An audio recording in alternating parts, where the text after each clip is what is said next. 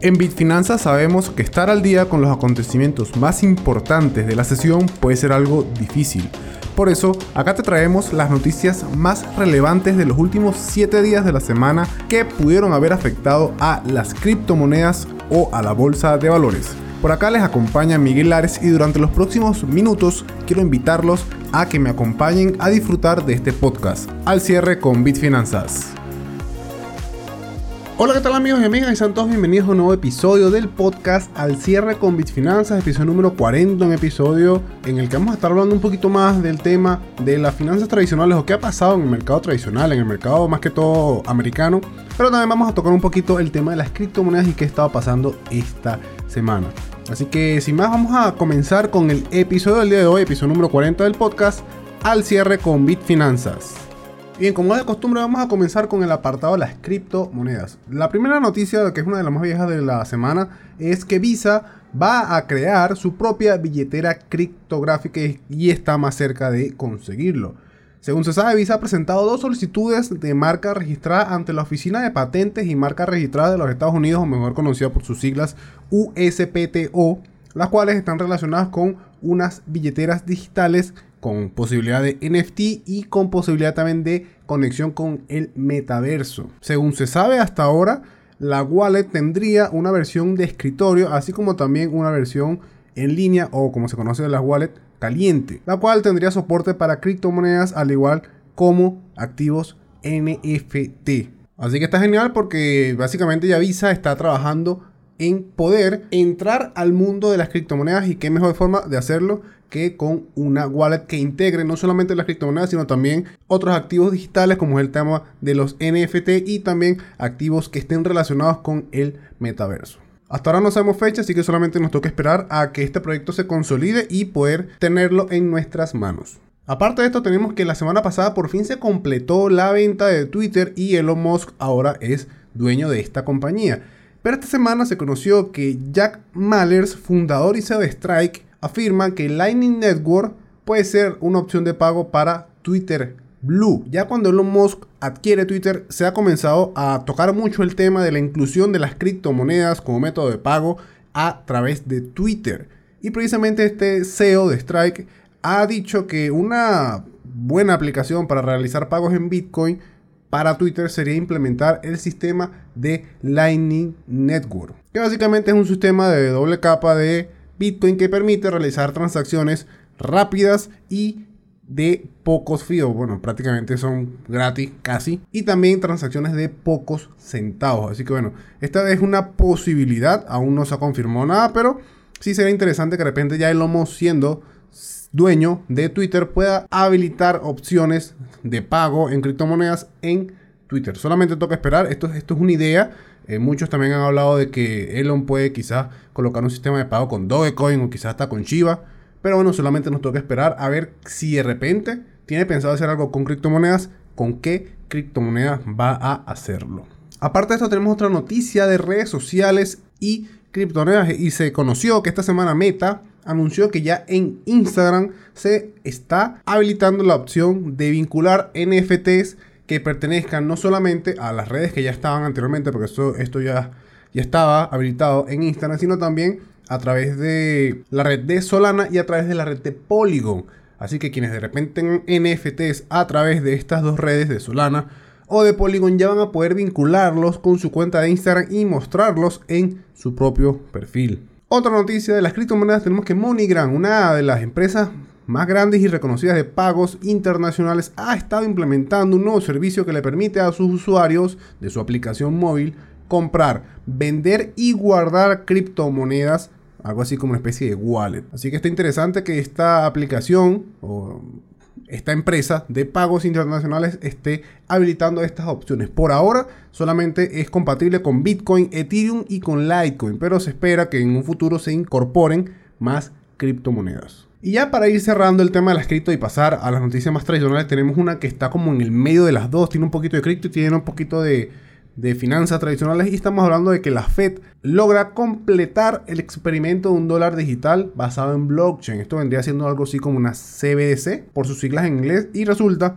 que el Banco de la Reserva Federal de Nueva York ha logrado completar una prueba de una moneda digital de Banco Central y esta se supone que sería utilizada para realizar transacciones fronterizas al por mayor, logrando intercambiar un dólar digital estadounidense con monedas extranjeras de diferentes blockchains. Este proyecto tiene por nombre Proyecto CEDAR y hasta ahora solamente ha tenido una pequeña prueba piloto y aún no sabemos si este proyecto por fin va a completarse. Recordemos que Jeremy Powell, el presidente de la Fed, ha estado muy en contra del tema de la creación de un dólar digital para los Estados Unidos. Así que bueno, solamente toca esperar a ver si de repente esto se puede dar, si se concreta y se oficializa esto, porque hasta ahora solamente son pruebas y son proyectos piloto que se están haciendo muy por encima, pero todavía no es algo oficial. De oficializarse esto, eh, tendríamos ya prácticamente la primera CBS de un país grande como lo que es Estados Unidos, ya operando por fin. Y esto daría cabida a no solamente que ya se hable de criptomonedas en un país como Estados Unidos, sino que también se utilicen otras monedas para este Así que bueno, sería interesante que se completa. Vamos a ver si esto yo no, yo no creo que salga para este año. Seguramente sale para el año que viene o para dentro de dos años más. No, nadie sabe todavía eso. Pero esperemos que se pueda completar se oficialice y que lo tengamos para poder intercambiar y realizar pagos internacionales con nuestras criptomonedas de una forma mucho más oficial que lo que existe actualmente.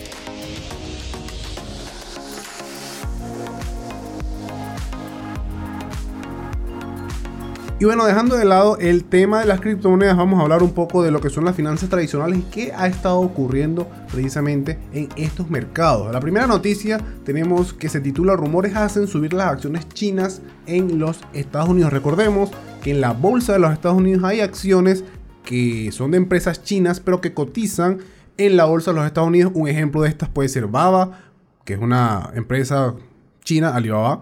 Una de estas otras puede ser Chempen, que es una empresa de vehículos chinos, otra puede ser NIO también, que es una, vehícula, es una empresa perdón, de vehículos chinos, en fin, tenemos muchas otras empresas chinas que cotizan en la bolsa de Estados Unidos y estas empresas precisamente a inicio de semana tuvieron un pequeño repunte. ¿Qué ocasionó este repunte? Según el artículo tenemos que esta subida se debe principalmente a una especulación que se generó a principio de semana de que China podría dar marcha atrás a su política de cero COVID. También a principio de semana tuvimos una noticia que no está en el diario, pero sí la mencionamos acá en, este artículo, y es que pasó algo en el parque de Disneylandia de Shanghai, donde varias personas se, se quedaron dentro del parque debido a esta política de cero COVID, y por eso mismo, por ese, por ese acontecimiento que se viralizó mucho en redes, fue que surgió el rumor de que China podría cancelar esta política cero COVID.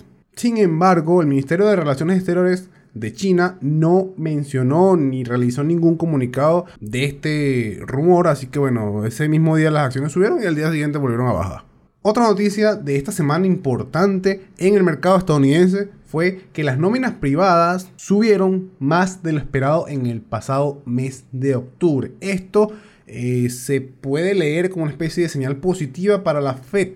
Sin embargo, ya vamos a llegar a los últimos artículos donde mencionamos un poquito qué ocurrió con esta semana con la Fed, pero bueno, vamos con este primero. Es que tenemos que el mercado de los Estados Unidos eh, aún se mantiene sólido. Es que este miércoles se conoció que las nóminas privadas del mes de octubre resultaron ser de 239 mil, una cifra bastante elevada tomando en cuenta que la previsión era de 195 mil nóminas, resultando en un incremento bastante grande, demostrando lo que ya comenté hace un rato, que el mercado laboral de los Estados Unidos está bastante sólido. Como dice el artículo, esto sería una señal positiva para la Fed, sin embargo, ese mismo miércoles se supo que la Fed iba a subir las tasas de interés a 75 puntos básicos.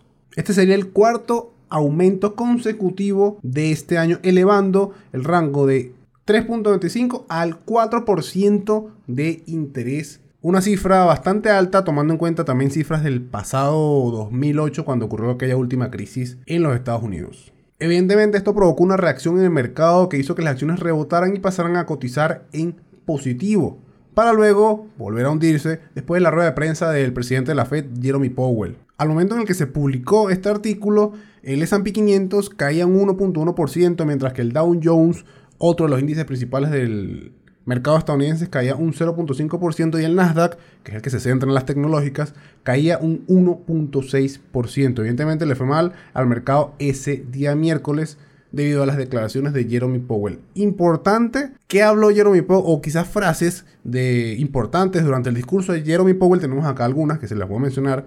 Y esto es textualmente palabras del presidente de la Fed. Dijo lo siguiente. Continuamos el proceso de reducción significativa del tamaño de nuestro balance. Restaurar la estabilidad de precios probablemente requerirá mantener una postura restrictiva de la política durante algún tiempo más. Otra de las frases a resaltar es que entendemos que nuestras acciones afectan a las comunidades, las familias y las empresas de todo el país. Todo lo que hacemos está al servicio de nuestra misión pública. Nosotros, la FED, haremos todo lo posible para lograr nuestros objetivos máximos de empleo y estabilidad de precios. Así que por estas declaraciones hasta ahora, eh, mientras el mercado sigue estando bastante sólido, la Fed seguramente va a continuar aumentando las tasas de interés. Así que solamente toca esperar a las próximas lecturas tanto de la inflación o del CPI, que es el índice de precios al consumidor, y también las próximas lecturas de empleo para ver más o menos qué puede hacer la Fed en su próxima subida o en su próxima decisión de tasas de interés. Aparte de esto, esta semana también tuvimos reporte de earnings y tenemos que PayPal, una de las más grandes que reportó esta semana, superó las expectativas de los analistas, siendo una de las pocas empresas tecnológicas que se escapó de los malos reportes de este tercer trimestre o de este Q3 del 2022. Si quieren leer la nota con sus cifras y todo completo, recuerden que la pueden conseguir en bitfinanzas.com. Y ya para ir cerrando vamos a hablar un poco de la subida de la tasa de desempleo de los Estados Unidos. Esto ocurrió el pasado día viernes. Y tomando en cuenta que ya les mencioné un poco de las nóminas no agrícolas que crecieron en el pasado mes de octubre resultando mejor de lo esperado, la tasa de desempleo subió a un 0.2% mes a mes, resultando un total de un 3.7%. Esto según la información suministrada por el Departamento de Trabajo de los Estados Unidos. Además de esto, los salarios también aumentaron más de lo esperado, resultando un 0.4% frente a una estimación de un 0.3%, llegando a un 4.7% anual. Así que básicamente esta semana fue una semana bastante mixta, ya que tenemos datos de empleo que contradicen uno con el otro. Debido a esto podemos esperar que la semana que viene seguramente el mercado va a estar bastante eh, inestable en algunos sectores o quizás va a estar algo lateral debido a que venimos de una semana bastante extraña. Solamente algo que quizás puede determinar una dirección más clara del mercado puede ser el tema de los earnings que reporten la próxima semana estas empresas que siguen reportando sus ganancias trimestrales del Q3. Esto, si de repente hay muchas empresas que comienzan a reportar malos earnings, podemos tener quizás una dirección más clara del mercado. Pero debido a estos datos mixtos de esta semana, probablemente la semana que viene tengamos un mercado algo lateral. Así que muy atentos con quienes estén operando en el mercado.